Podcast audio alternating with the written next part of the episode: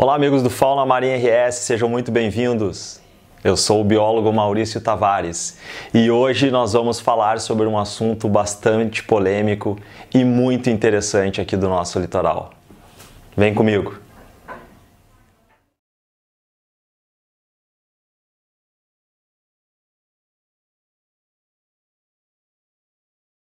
Mortalidade de pinguins no litoral gaúcho. É um fenômeno comum ou não? Por que isso acontece? Nesse vídeo você vai entender e tirar todas as suas dúvidas do porquê que a gente encontra muitos pinguins em alguns momentos no nosso litoral e por que as pessoas ficam tão preocupadas.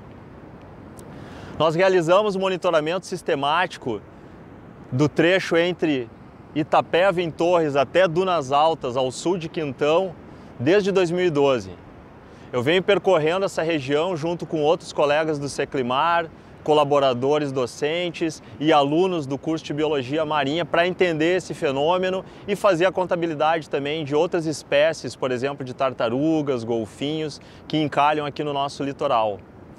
Cada espécie tem uh, uma explicação do porquê que ocorre, algumas são relacionadas a interações com o ser humano, como por exemplo as tartarugas e as toninhas, e outras com padrões mais relacionados a causas naturais, como por exemplo os pinguins de Magalhães e os lobos marinhos sul-americanos, que também são frequentes no inverno gaúcho. Como é que funciona essa atividade que a gente faz de monitoramento? A gente separa essa área que eu mencionei de cerca de 130 quilômetros em dois trechos. O trecho norte, que vai de Imbé até Itapeva, com 80 quilômetros, e o trecho sul, que vai de Tramandaí a Dunas Altas com cerca de 50 quilômetros. Cada área dessa é percorrida em uma semana, então alternadamente a gente percorre elas ao longo de todo o ano para ver a variação então nessa composição de animais que encalham no nosso litoral no inverno, no verão, no outono e na primavera. Importante, pessoal, vocês entenderem que o pinguim de Magalhães é uma espécie de ave marinha migratória que tem colônias reprodutivas aqui no sul da América do Sul, tanto no lado chileno quanto no lado da Argentina, ali na região da Patagônia. E eles têm um movimento migratório cíclico em direção ao norte aqui da América do Sul, atingindo o litoral brasileiro em grande quantidade na época do inverno principalmente aqui no sul do Brasil, Rio Grande do Sul e Santa Catarina, mas também ocorre no Sudeste com frequência todos os anos e em alguns anos também chega em estados mais uh, ao norte, né? como por exemplo na Bahia, já teve relatos de pinguins no Ceará uh, em anos de grande pico né? dessa espécie aqui no nosso litoral. A mortalidade deles é muito comum, tá? mas para entender então é, é, importante vocês entenderem o ciclo da espécie. Uh, mais ou menos nessa época da primavera, os animais adultos que já são reprodutivos, eles retornam para as colônias lá no sul, então da Patagônia, para fazer os seus ninhos, se reproduzir.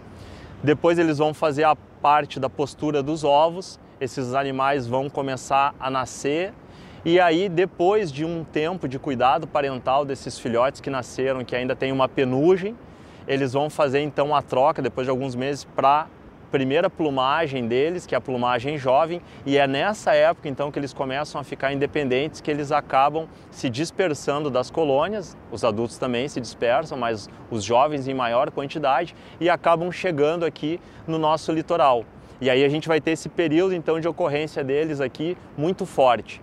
Muitos animais estão no mar, caçando, se alimentando, e vários deles não conseguem então né, driblar esses obstáculos naturais, a gente chama de seleção natural, eles podem pegar alguma doença, né, uma virose, pode ficar uh, com inanição por não terem conseguido se alimentar adequadamente e vão acabar uh, perecendo na beira da praia, vão sair muito debilitados já, às vezes morrem no mar e o mar apenas os joga na beira da praia, como aconteceu agora, né? Em outubro chamou muita atenção aqui no litoral gaúcho.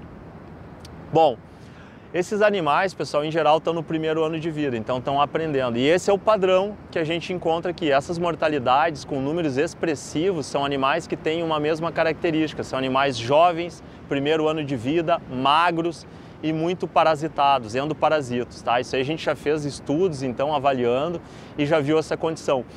No meio desses muitos jovens de primeiro ano de vida, a gente encontra alguns adultos e às vezes animais com um, uma condição corporal excelente. Quando eu pego um animal desse, que é adulto, está com uma condição corporal ótima, e eu abro ele e vejo que o estômago dele está repleto de alimento, não tem uma explicação para ele ter morrido por seleção natural.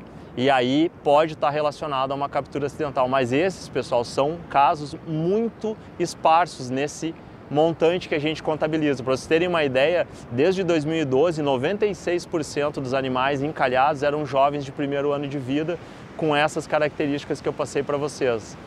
E aí apenas 4% eram animais adultos. E dentre os adultos também tem animais, às vezes, que padecem de seleção natural, são animais uh, que já estão com a plumagem adulta, mas são adultos jovens, que ainda não são reprodutivos. Tá? Como é que uh, tá essa contabilidade, pessoal? Vocês terem uma ideia, em média morrem cerca de mais de mil pinguins aqui nesse trecho de 130 quilômetros que eu falei ao longo de um ano. E o que, que acontece? No início, é, perto do início do inverno, ali no final do outono, na primeira quinzena de junho, a gente começa então a, a observar os primeiros pinguins de Magalhães aparecendo encalhados aqui no nosso litoral. E a cada semana esse número vai aumentando, até que chega um momento, mais ou menos no meio do inverno, que a gente tem um pico de mortalidade. Depois da primavera a gente tem um outro pico menor. Em alguns anos, como esse ano, por exemplo, a gente teve uh, um pico né, deslocado para a primavera. Então o que a gente observou agora em outubro é o que a gente observa normalmente no inverno, certo? Para vocês terem uma ideia, nessa última saída de campo que a gente fez, percorrendo de Imbé até Torres, a gente contabilizou um pouco mais de 200 pinguins entre Imbé e Arroio do Sal. Isso nos dá uma taxa média, uma densidade média por quilômetro de cerca de 5 carcaças de pinguim. Isso é baixo comparado, por exemplo, com o ano de 2014, onde a gente registrou cerca de 20 carcaças por quilômetro. Em apenas uma saída em 2014, a gente registrou mais de 700 pinguins mortos entre Tramandaí e Pinhal. Aí sim a gente tem um número muito elevado. Tá? Esse foi o, o ano uh, fora da curva aqui para nós em termos de quantidade. Foi quase o dobro do que a gente registra normalmente. E tem anos também muito atípicos, como 2016, que a gente teve um pouco mais de uma centena de pinguins encalhados. Também foge muito do padrão, mas o normal seria em torno de mil, um pouco mais de mil animais nesse trecho. Tá? Uh, esse padrão, pessoal, vocês vão observar todos os anos. Quem viu pela primeira vez, comece a observar, você vai ver o ano que vem, vai ter pinguim morto de novo nessa época, assim como os lobos marinhos, é uma característica sazonal, tá? Então, Seleção natural explica esse montante grande, a gente tem alguns poucos animais uh, vítimas de captura acidental e aí a gente pode, às vezes, a gente teve, são muito raros né, os eventos que a gente encontra algum vestígio de rede em volta da carcaça, como vocês podem ver aqui no vídeo, ou esses animais que são adultos, né, com uma boa condição corporal, que nem vão estar com rede, com nada, mas eu praticamente vou ter certeza que ele foi vítima de uma captura acidental. Outra questão que poderia uh, impactar os animais é a questão dos resíduos sólidos, a ingestão né, dos plásticos. Hoje é muito comum, né? Está uh, bastante difundido na mídia essa informação, vocês já devem ter visto, né? Os quase todos os animais têm, marinhos acabam tendo vestígios de resíduos sólidos no uh, trato gastrointestinal deles, principalmente, né? Uma espécie que é muito afetada são as tartarugas verdes, né? Uma espécie de tartaruga marinha muito comum no nosso litoral. Agora os pinguins, pessoal, a gente fez um trabalho de cerca de cinco anos avaliando as carcaças de pinguins encalhadas e a gente observou que a frequência de ocorrência de resíduos, em média, é menor que 50%, pouco maior de, que 40%, nos indicando que desse montante todo que a gente encontra encalhado, a maioria deles não tem resíduos. E dos que têm resíduos, provavelmente não foi aquilo ali que ocasionou a morte deles, porque o pinguim ele não tem a moela, que é uma estrutura que tem, por exemplo, na galinha e, e na, em outras aves, como por exemplo os albatrozes e petréis. O pinguim ele come e do esôfago vai direto para o estômago. E os resíduos que a gente encontrou são resíduos muito pequenos, então provavelmente não tem uma causa direta com a mortalidade que a gente encontra. E um outro fator que pode ocasionar a mortalidade de pinguins, assim, em números mais expressivos, seria a contaminação por derivados de petróleo, quando ocorre um, um derrame ou um acidente e a gente tem então os animais se contaminando com o petróleo.